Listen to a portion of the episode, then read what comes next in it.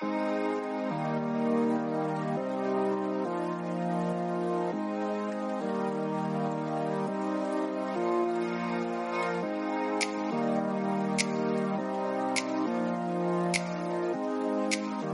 verdad que los últimos tiempos se está poniendo cada día difícil.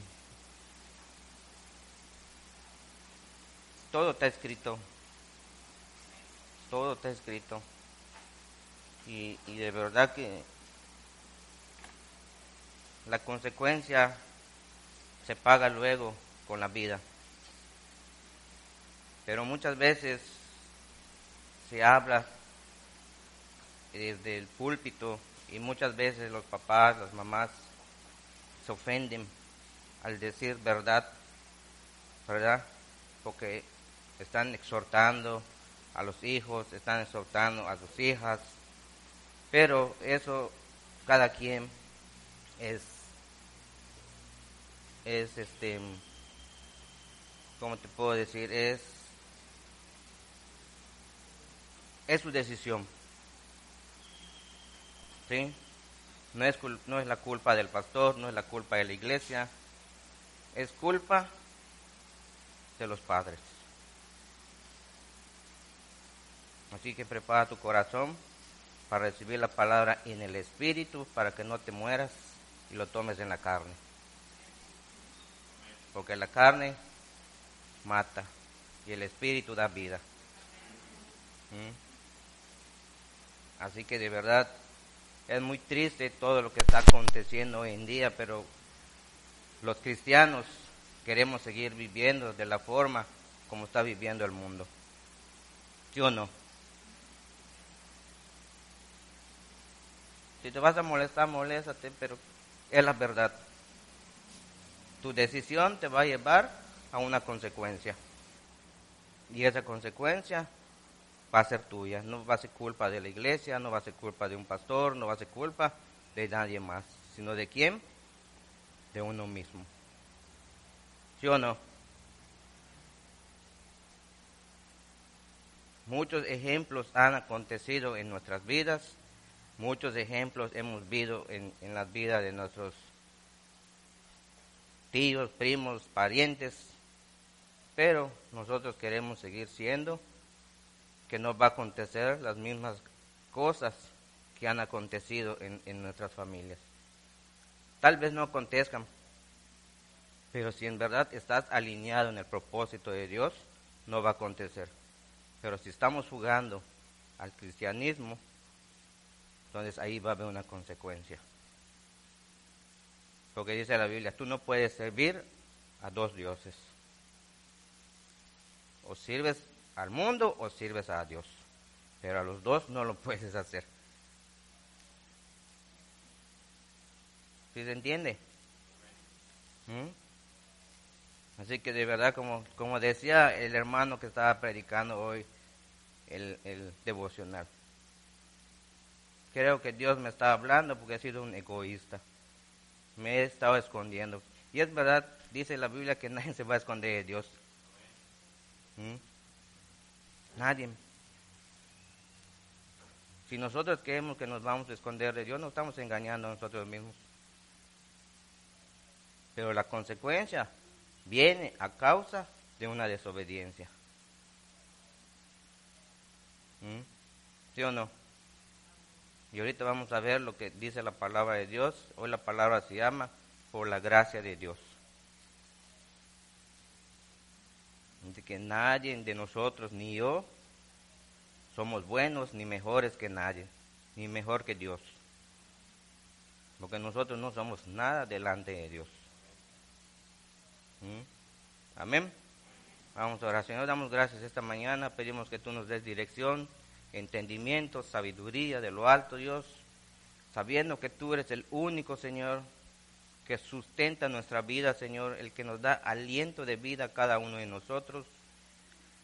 Sabiendo que solo tú, Señor, has restaurado nuestra vida, nuestra forma de vivir, todo lo que nosotros éramos y todo lo que acontecía en nuestra vida, Señor, tú lo has restaurado, tú has hecho nuevas cosas, Señor, en nuestras vidas. Así que hoy, Señor, te damos gracias. Gracias porque te acordaste de nosotros, Dios mío. Te acordaste de nosotros, aún estando nosotros muertos en pecado, en nuestros delitos, en nuestros deseos, Señor, de la carne, en la cual era muerte, Señor. Tú nos dices vida, reconciliándote, Señor, con nosotros, aún siendo malos, Señor. No te importó a ti, Señor, reconciliarte con nosotros. Hoy reconocemos tu favor, Señor, tu bondad, tu misericordia sobre nuestras vidas, Dios mío. Hasta el día de hoy tú nos has guardado de todo lo que está aconteciendo hoy en día, Dios. Así que hoy Dios prepara nuestro corazón de verdad para que podamos entender el propósito tuyo, Señor, en nuestra vida. Y renunciar, Señor, a nuestros deseos mundanos, carnales, Señor, que solo nos desvían del propósito tuyo, Señor. Gracias. Llénanos de tu espíritu, Dios. Pon un cerco de ángeles alrededor de, este, de esta casa, Señor, que es tuyo, Dios donde hablamos tu palabra, donde venimos a saciarnos del bien que es tu palabra, Dios. Gracias, Señor. Nos cubrimos con tu sangre preciosa. En el nombre del Padre, del Hijo y del Espíritu Santo. Amén. Muy bien. La palabra de Dios nos manda a obedecer su palabra. Y como lo hemos visto muchas veces en, en el Antiguo Testamento, en los primeros cinco libros es donde nos, nos muestra todo lo que acontece para que uno vaya en obediencia a la palabra de Dios. Amén. El ejemplo más claro que tenemos nosotros para hoy en día es el, es el mismo Jesucristo. ¿Mm? ¿Verdad? Vamos a Hebreos, en el libro de Hebreos,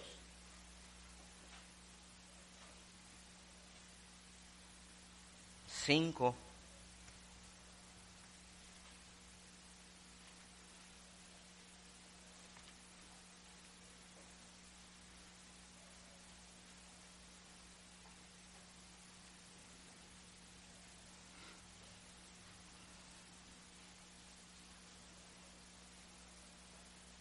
Hebreos 5.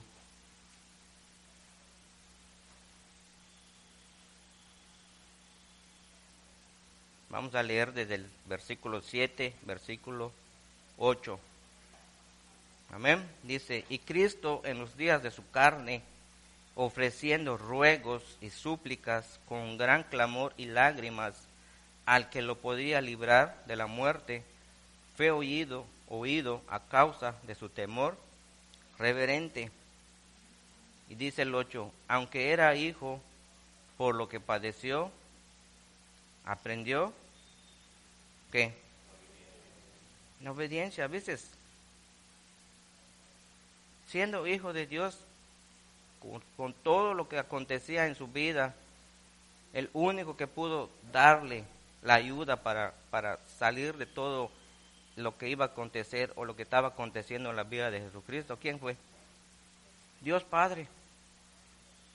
¿Mm? De la misma manera, nosotros que somos hijos, ¿Quién es el único que puede darnos la ayuda? Dios. ¿Mm? Porque aún en nuestra propia carne no va a funcionar nada. Tiene que ser Dios quien en verdad nos muestre aprender la obediencia en la palabra de Dios. No soy yo, no, no, Dice Pablo, imítame a mí como yo imito a Cristo. Tal vez tú digas, ¿de qué le voy a imitar a usted? Bueno, no me imites a mí, imita a Cristo, para que te vaya bien. Porque en mí puedes ver muchos defectos, pero en Cristo no hay ni un defecto. Imítalo a Él, aprende la obediencia. ¿Es obligación? No es obligación. ¿Mm? No es obligación. en sus días de, de su carne, dice, en los días de su carne, Cristo, ¿qué hacía? Ruegos, súplicas y lloraba. ¿Para qué? Para que lo escuchara Dios Padre y lo pudiera fortalecer en lo que le iba a acontecer. ¿Mm? El único que puede darnos fortaleza es Cristo, es Dios, en todo lo que acontezca en nuestra vida. ¿Alguien más te puede dar fuerzas? No, tal vez alguien venga y te dé una palabra, pero es, es lo único. El único que nos da fortaleza para seguir adelante es Cristo. Es Dios. ¿Por qué?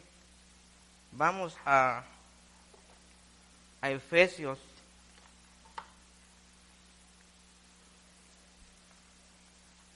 Efesios 4.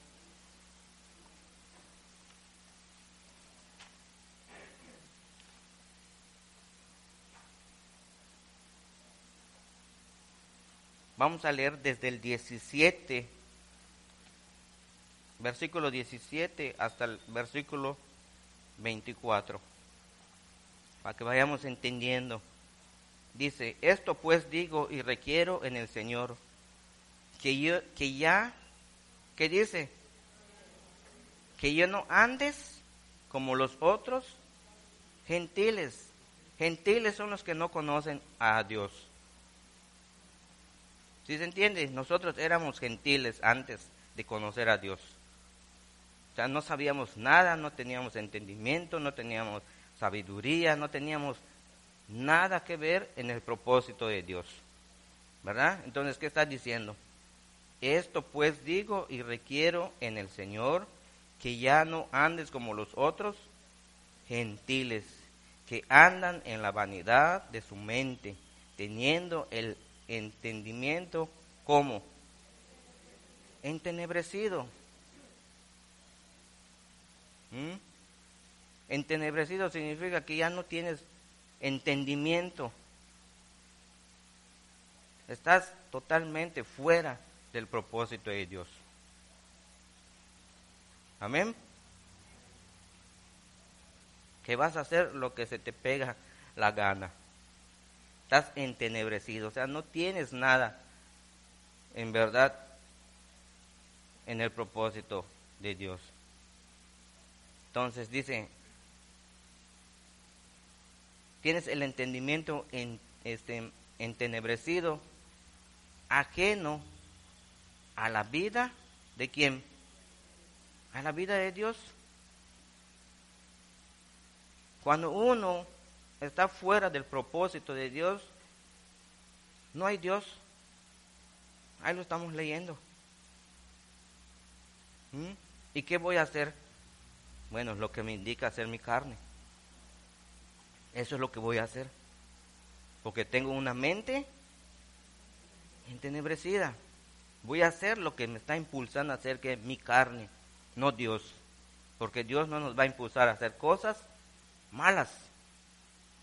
Si de ahí fuimos rescatados, ¿sí o no? Entonces dice, estamos ajenos a la vida de Dios por la ignorancia en que ellos, en que en ellos hay, por la dureza de su corazón, los cuales después que perdieron toda sensibilidad, se entregaron a las lascivias para cometer con adivez toda clase de impureza. Mas vosotros ¿No habéis aprendido así de Cristo? Dices que Dios no nos muestra hacer cosas malas. Dices que Dios dice, tú no has aprendido esto de Cristo. ¿Y de dónde lo aprendemos? ¿Ya ves? Cristo no nos está enseñando a, a vivir impuros.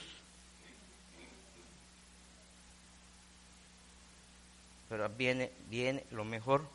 Entonces dice, si en verdad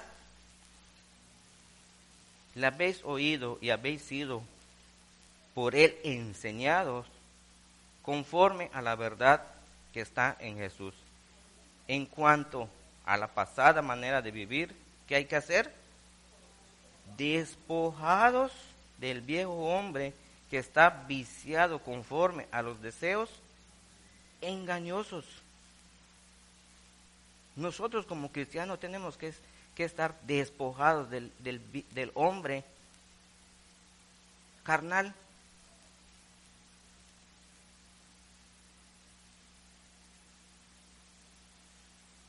¿Sí se entiende?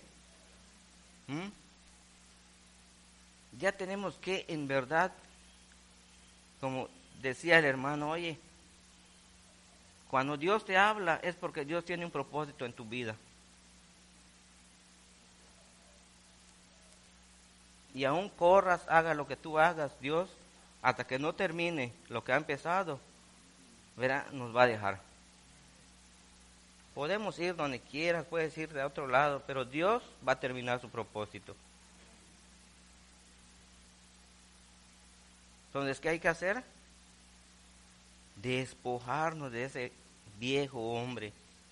Si nosotros ya tenemos cuántos años en el, en el cristianismo, oye, en verdad deberíamos decir, Señor, ayúdanos y danos fortaleza para seguir viviendo este mundo que cada día está peor. ¿O no es verdad?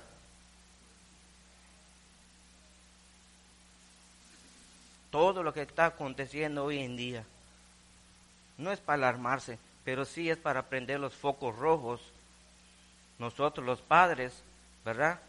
Y de verdad tener conciencia, no entenebrecida, sino la conciencia de Dios para ver si lo que vamos a hacer viene de Dios o viene del mundo.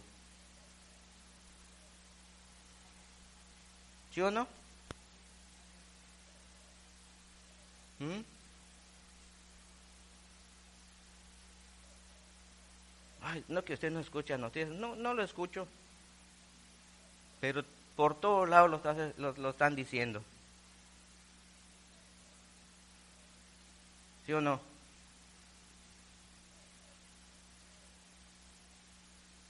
¿Será que Dios nos está llamando la atención para que en verdad nosotros pongamos nuestra vida seria en el propósito de Dios?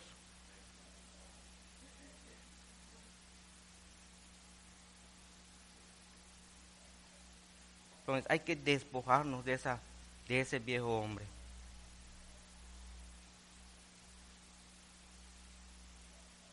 dice el 23, y renovados en el espíritu de vuestra mente.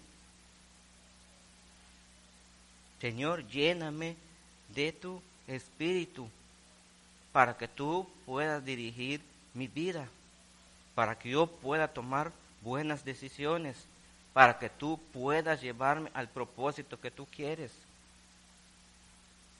Cuando estamos llenos del Espíritu de Dios, oye,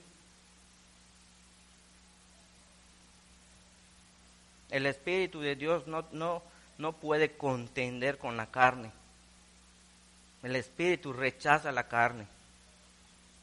Entonces, ¿cómo sabemos si tenemos el Espíritu?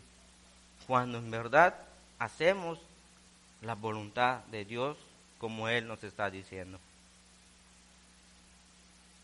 ¿Por qué? Porque hemos nos hemos despojado de ese viejo hombre, viciado de ese hombre que era una persona que en verdad no tenía nada del entendimiento de Dios.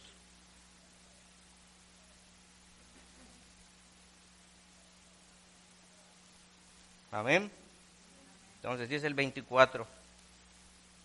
Y vestidos del nuevo hombre, creado según ¿Para qué vamos a hacer ahora nosotros en esta renovación de un nuevo hombre?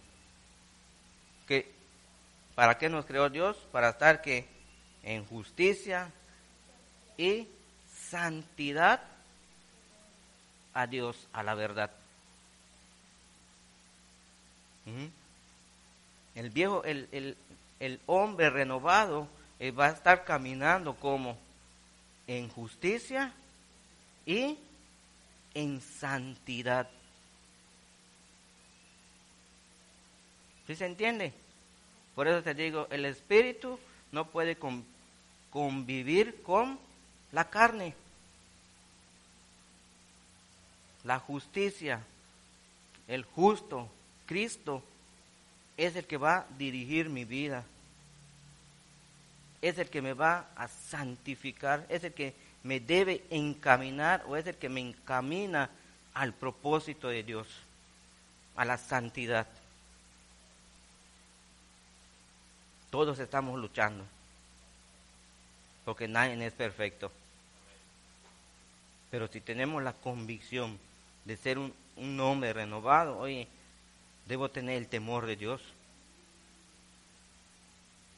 ¿Sí o no?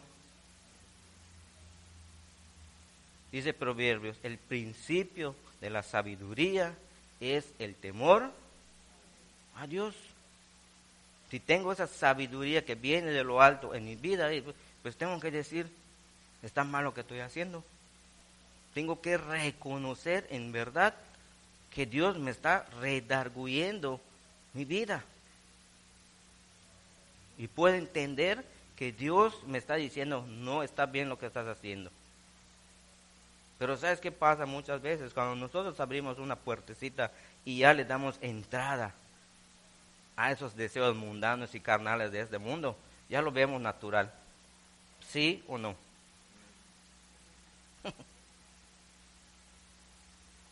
¿Sí o no? Porque es verdad. Ya, ah, pues no pasó nada, ¿verdad? Es una probadita casera, ¿no? Como dice el eslogan que, que pasan, ¿verdad? Bueno, pues esa probadita casera te va a venir chantilly y te vas a decir, ¡guas! Ya, ya viste el... el ah, ¿Te va a tragar? ¿Y qué aconteció?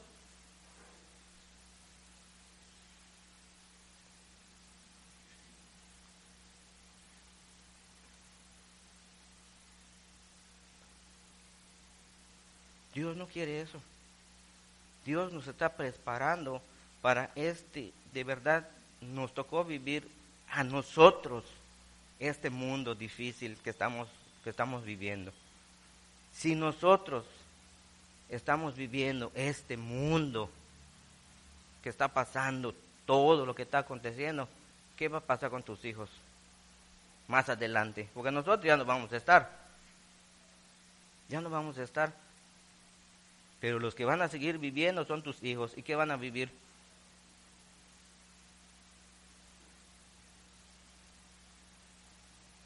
¿Mm? Va a ser peor todavía.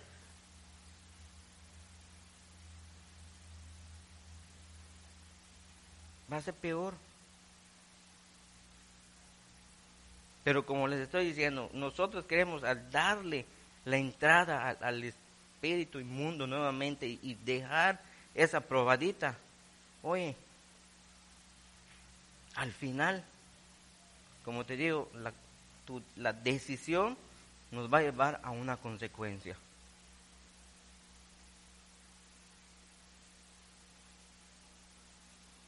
Amén.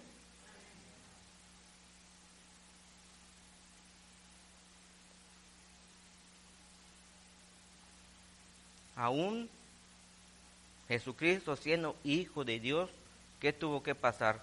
Muchos, sabemos nosotros todo lo que él le aconteció en su vida como hombre, ¿verdad? En, en carne. Pero el único que le pudo dar esa fuerza, esa fortaleza fue Dios, papá Dios. ¿Cómo? Orando, suplicando y orando, pidiendo que sea fortalecido en su espíritu.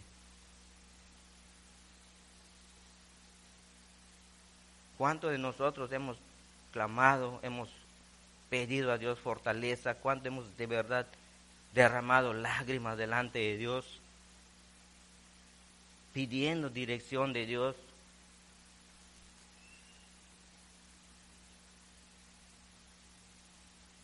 Aún Jesús en, esos, en su tiempo tuvo que aprender la obediencia para poder salir adelante.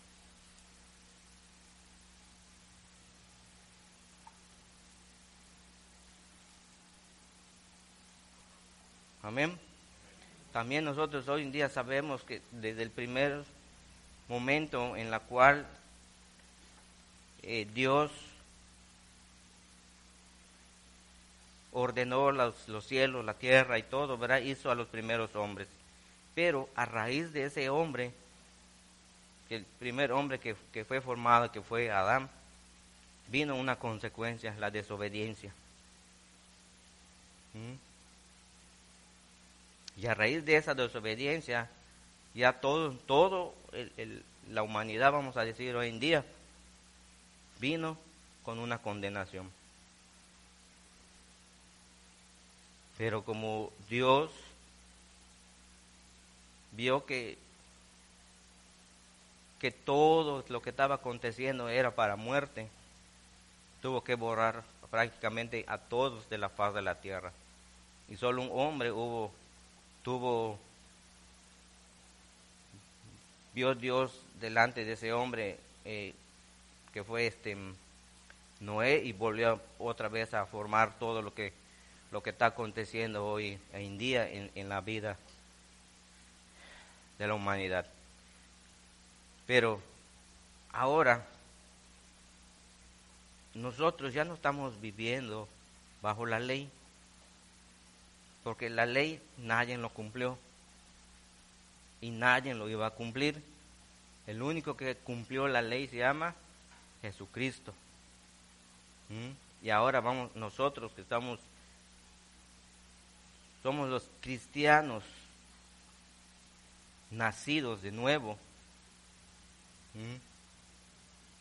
Estamos viviendo bajo la gracia de Dios, de Jesucristo.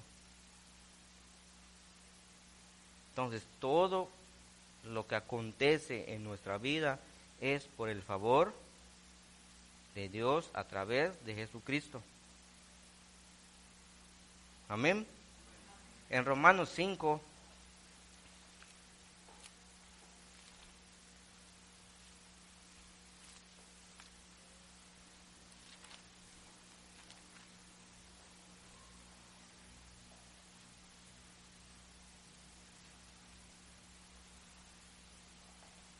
Romanos 5 del 17 al 21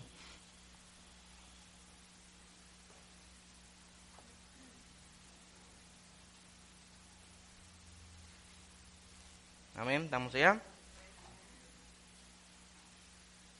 Dice, pues si por la transgresión de un solo, de uno solo reinó la muerte, mucho más reinará en vida por uno solo, Jesucristo, los, los que reciben la abundancia de la gracia y el don de la justicia. Así que, como por la transgresión de uno vino la condenación, a todos los hombres, de la misma manera por la justicia de uno vino a todos los hombres la justificación de vida. ¿Mm? Porque así, así como por la desobediencia de un hombre, los muchos fueron constituidos como pecadores, así también por la obediencia de uno, los muchos serán constituidos como justos, justificados. ¿Por quién? Por Jesucristo. Pero la ley se introdujo para que el pecado abundase, mas cuando el pecado abundó, sobreabundó la gracia, para que así como el pecado reinó para muerte, así también la gracia reine por la justicia para vida eterna mediante Jesucristo, Señor nuestro. El único que nos ha dado la salvación, la justificación, el, el privilegio de que nosotros tengamos una nueva vida se llama Jesucristo. No se trata de que por, por, mí, no se trata de ti, no se trata de que fui bueno, que no. Se trata de que el que vino a dar su vida por nosotros los pecadores, como dice acá, se llama Jesucristo. Es el único que ha tenido misericordia delante de toda la humanidad, Jesucristo. ¿Mm? Nos ha dado una salvación. Nos ha justificado de todo lo que acontecía en nuestra vida.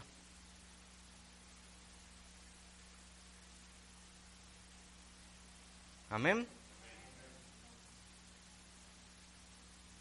Podemos ver aquí en esto que leímos, en estos pasajes, en estos capítulos que leímos, cómo el primer hombre fue desobediente y tuvo que venir Cristo para que nosotros seamos justificados ahora para tener una nueva vida, para que en verdad nosotros, como leímos anteriormente, seamos despojados de ese viejo hombre que, sea, que era pecadora.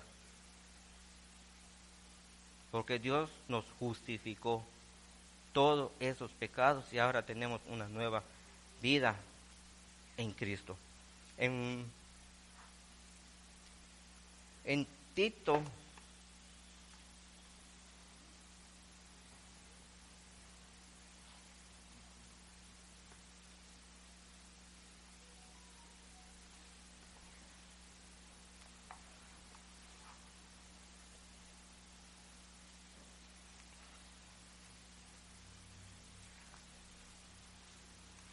Vamos al libro de Tito.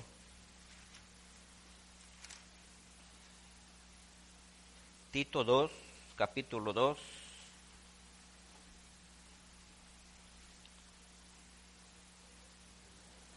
Vamos a leer desde el 11 en adelante. Amén. Dice, porque la gracia de Dios se ha manifestado para qué? Para salvación a quién? A todos los hombres. ¿Mm?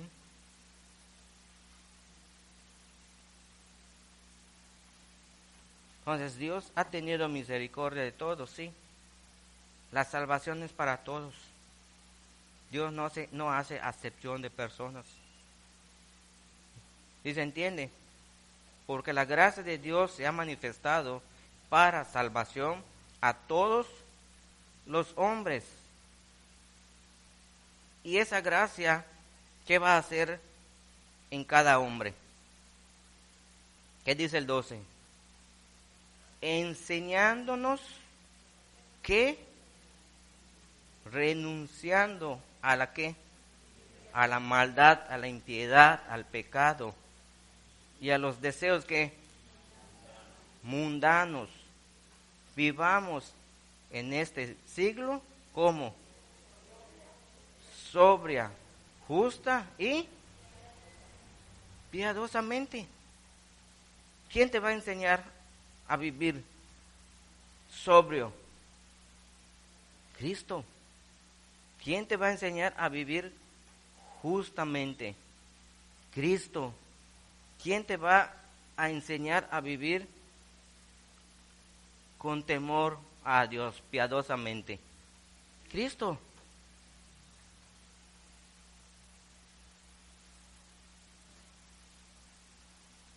Si estamos entendiendo que tenemos que despojarnos del hombre viciado, del hombre vicioso en la cual vivíamos antes.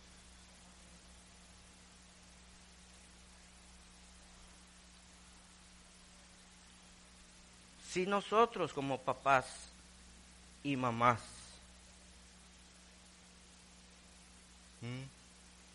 no mostramos el entendimiento, la sabiduría de Dios, ¿qué le vamos a enseñar a nuestros hijos? Que se puede vivir mundanamente. Puede servir a Cristo, pero puede servir al mundo. Eso le vamos a enseñar a nuestros hijos para que en los días difíciles que van a venir, venir para ellos, porque van a ser para ellos, porque nosotros, como les dije, ya no vamos a estar, no vamos a estar.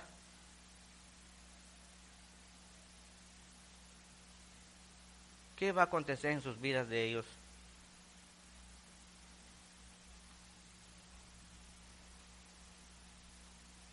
Medítalo.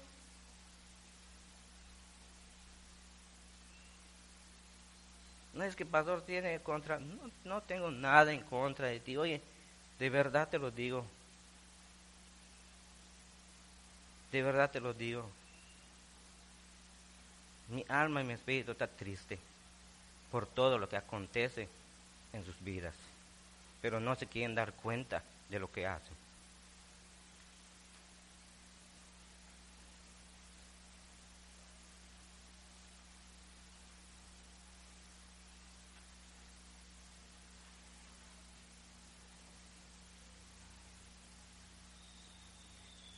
¿Sí se entiende?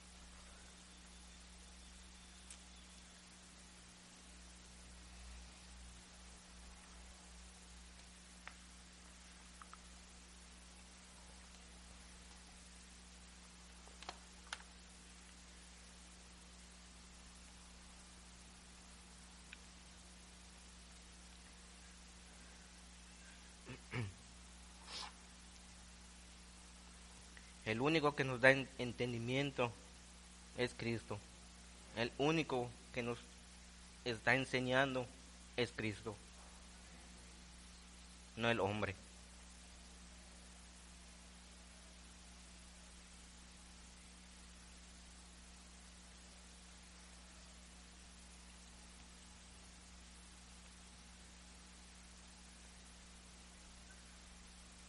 Eso, como estamos leyendo aquí,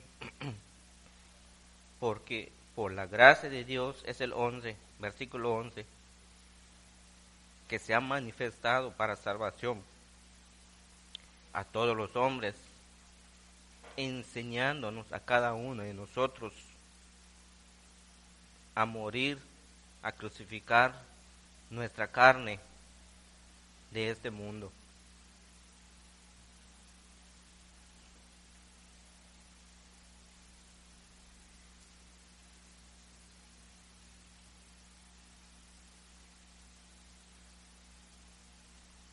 Pero como les dije hace un rato, la decisión lo tomas tú, como papá y como mamá. Yo no soy culpable de nada. Porque el que te está enseñando es Cristo. A morir, a renunciar a toda impiedad, a todos deseos mundanos, para que vivamos bien en este mundo, sobrios con justicia y piadosamente.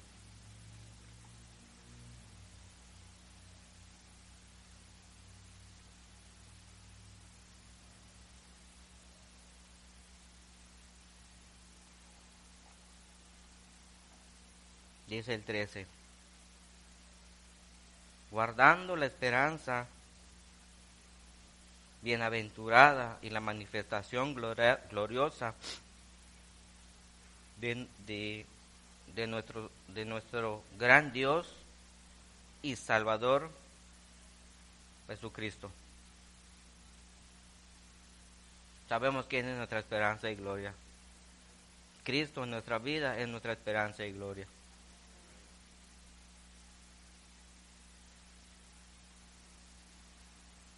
Amén.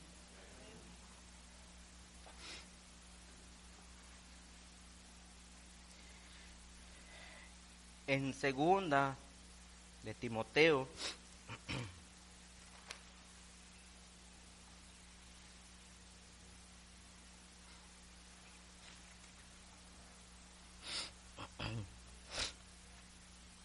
tres, capítulo 3, versículo 16 y 17 dice, toda la escritura es inspirada por Dios y es útil para enseñar, para redarguir, para corregir, para instruir en justicia, a fin de que el hombre de Dios sea como perfecto, sea un hombre maduro, sea un hombre con entendimiento, sea un hombre enseñable, sea un hombre obediente. Porque yo lo digo, no lo leímos. ¿Verdad? A fin de que el hombre de Dios sea perfecto eternamente, preparado para toda buena obra.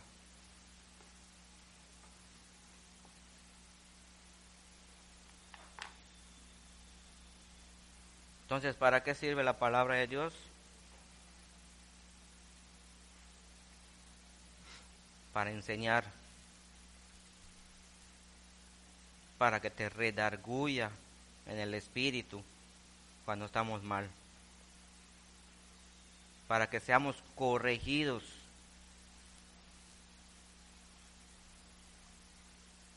por Dios.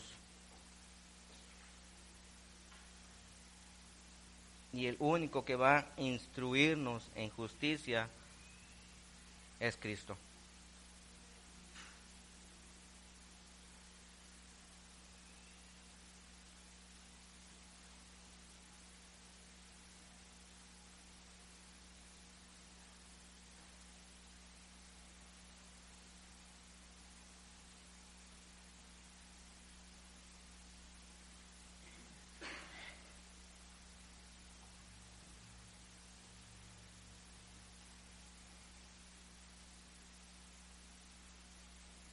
Dios nos está dando nuevamente una oportunidad en nuestra vida de corregirla.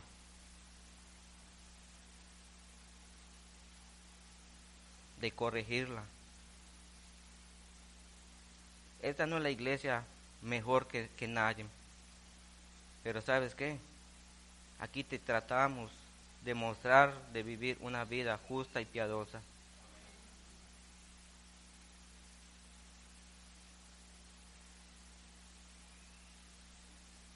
De vivir conforme a lo que Dios nos está mandando a hacer.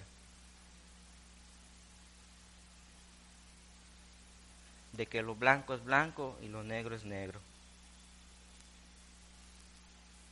Aquí no vamos a revolver lo que es blanco con negro porque te va a dar gris. ¿Mm? Y gris prácticamente está, está formado en una película de, tiniebla. Queda oscuro.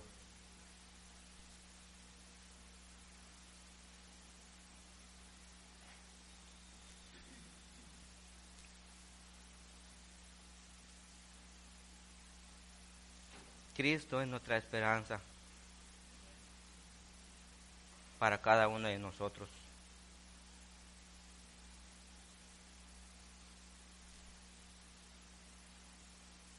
Nosotros somos un pueblo especial para Dios.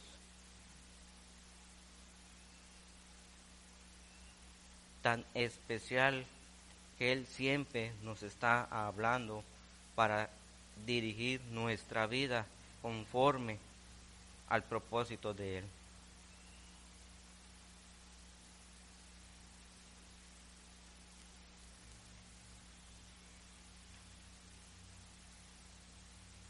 Las escrituras siempre nos van a enseñar cada día en nuestra vida.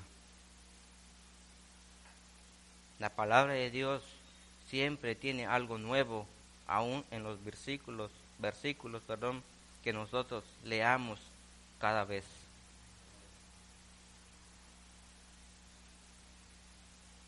A mí me habla de una manera, a ti te puede hablar de otra manera, a otro hermano de otra manera, pero la palabra de Dios siempre tiene una palabra para cada uno de nosotros.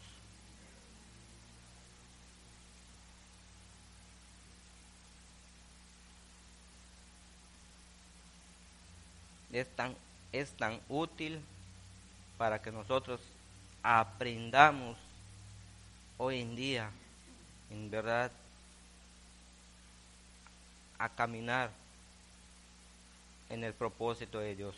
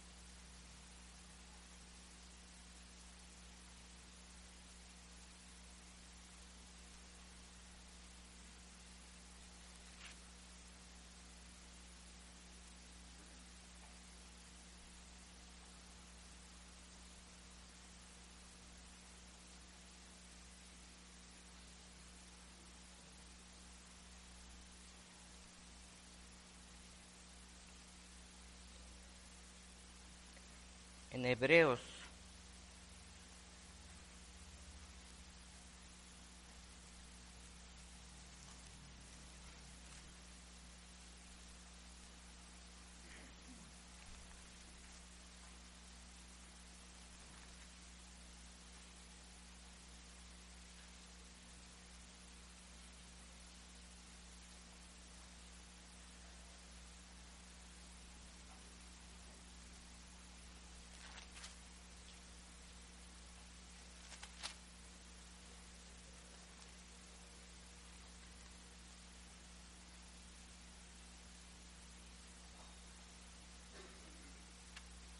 en el libro de Hebreos 12.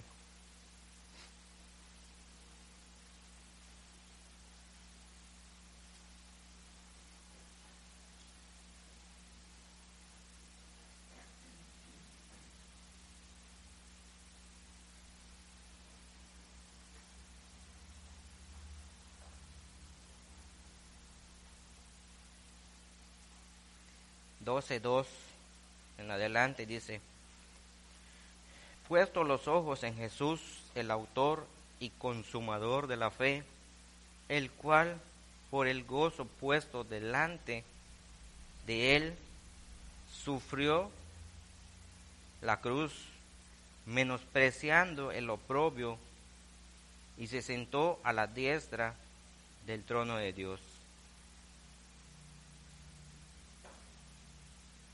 Dice el 3 considerar a aquel que sufrió tal contradicción de pecadores contra sí mismo, para que vuestro ánimo no se canse hasta desmayar.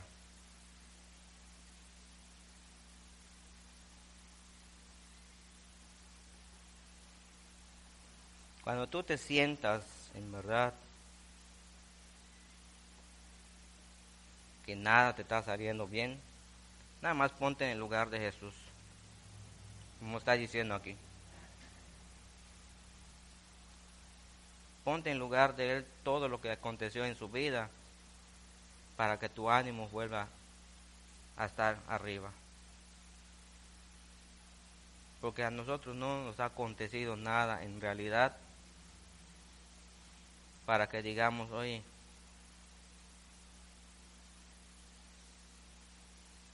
Dios no es verdad.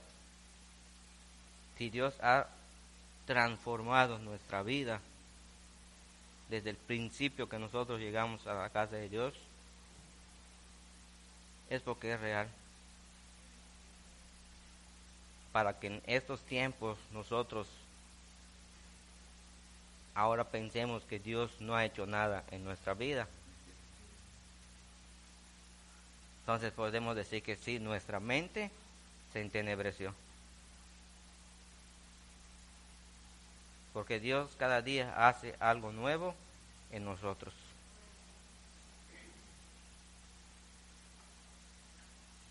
Amén. Vamos a orar. Señor, damos gracias esta mañana, gracias por tu palabra, gracias porque tú, Señor, siempre nos hablas, Dios mío, y nos das oportunidad, Dios, de recapacitar en este camino, Dios, que tú has trazado para cada uno de nosotros. Solo te pedimos fortaleza, Señor, y que nos agarres fuerte de tu mano diestra cada día, Dios, para no salirnos del camino, Señor, y seguir en el propósito tuyo. Tú eres el único, Señor, que dirige nuestra vida. Tú eres el único, Señor, que sostiene nuestra vida. Tú eres el único, Señor, que nos da esperanza para seguir viviendo. Así que hoy, Dios, perdona toda nuestra iniquidad en, en nosotros, Dios. Y limpia nuestro corazón y nuestra mente, Señor, para poder caminar delante de ti, Señor. Sabemos que no es fácil, Dios. Pero si nosotros que hemos escuchado que ya no vivimos nosotros, Señor, porque estamos muertos, y el que debe vivir en nosotros eres tú, nada de lo que acontezca en nuestra vida será difícil, porque nuestras cargas, nuestros yugos, que eran algo pesado, que no nos dejaban caminar, Señor, te lo hemos entregado a ti, Señor, para que tú pongas tu yugo, que es ligera y es fácil de llevar. Así que hoy, Señor, ten misericordia de todos, Señor, de todos nosotros, Dios mío, y que tu misericordia nunca se aparte de nuestras vidas. Y que la gracia, Señor, que tú has derramado sobre nosotros, Señor,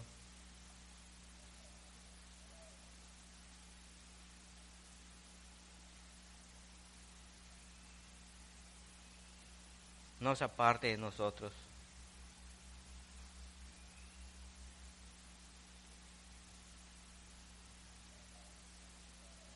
Ayúdanos, Dios mío, a entender, Señor, el llamado que tenemos cada uno de nosotros, Dios.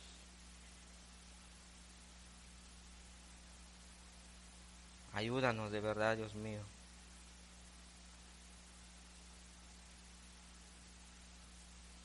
A ser hombres y mujeres esforzados y valientes, Señor, en este caminar, Dios mío.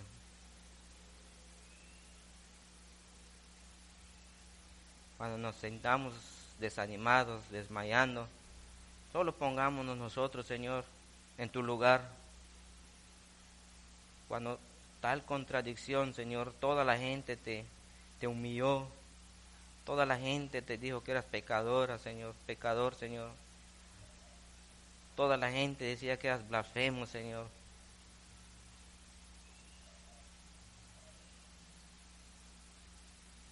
Y nada de eso eras, Señor. Al contrario, tuviste misericordia de la humanidad, Señor. Y dijiste a tu Padre, Señor, que no tomes en cuenta, Señor, todo lo que hacíamos. Así hoy te pido, Señor, por todos nosotros, que no tomes en cuenta, Señor, todo lo que ha acontecido, Señor, en cada uno de nosotros. Así hemos pensado mal, hemos hablado mal, hemos visto mal, Señor. Todo eso te lo entregamos hoy, Dios. Y que sane nuestra mente, sane nuestro corazón, Dios. Para que la misericordia tuya nunca se aparte de nosotros. Que el favor tuyo siga siendo, Señor, tu gracia sobre nuestra vida. Y pedimos, Señor, por cada asiento, Señor, que está vacío. Tú añades a cada día, Señor, los que tienen que ser salvos, Señor. Y que vengan con un corazón enseñable, Dios, a tu propósito,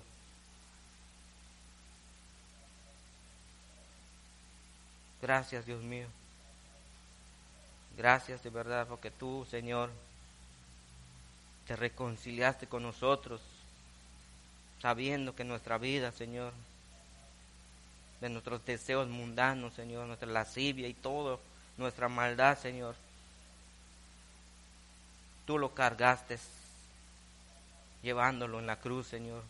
Esos azotes, esas bofetadas que te dábamos, Señor, eran los pecados que nosotros estábamos haciendo. Y todo eso, Señor, no te importó, ni abriste la boca, Señor, para decir nada. Ayúdanos de verdad, Dios. Ayúdanos de verdad, Dios.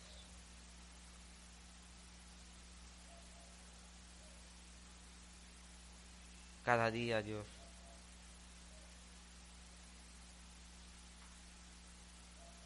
Te damos la gloria, te damos la honra, Señor, porque solo tú la mereces, Dios mío.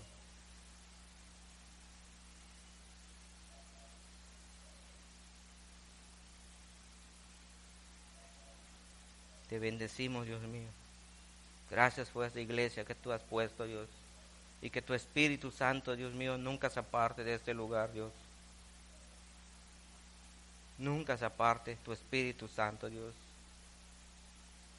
y que cuides nuestra boca, Dios, para blasfemar, Señor, sobre el Espíritu, porque es el único pecado que tú no vas a perdonar. Y hoy clamamos por tu Espíritu, Señor, que llene este lugar, cada uno de nosotros, Dios. Limpia nuestro corazón, nuestra mente, todo, Señor, nuestro pecado, para que seamos llenos del Espíritu Santo, Señor.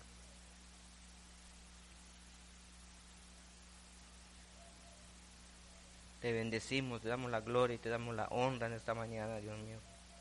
En nombre del Padre, del Hijo y del Espíritu Santo. Amén.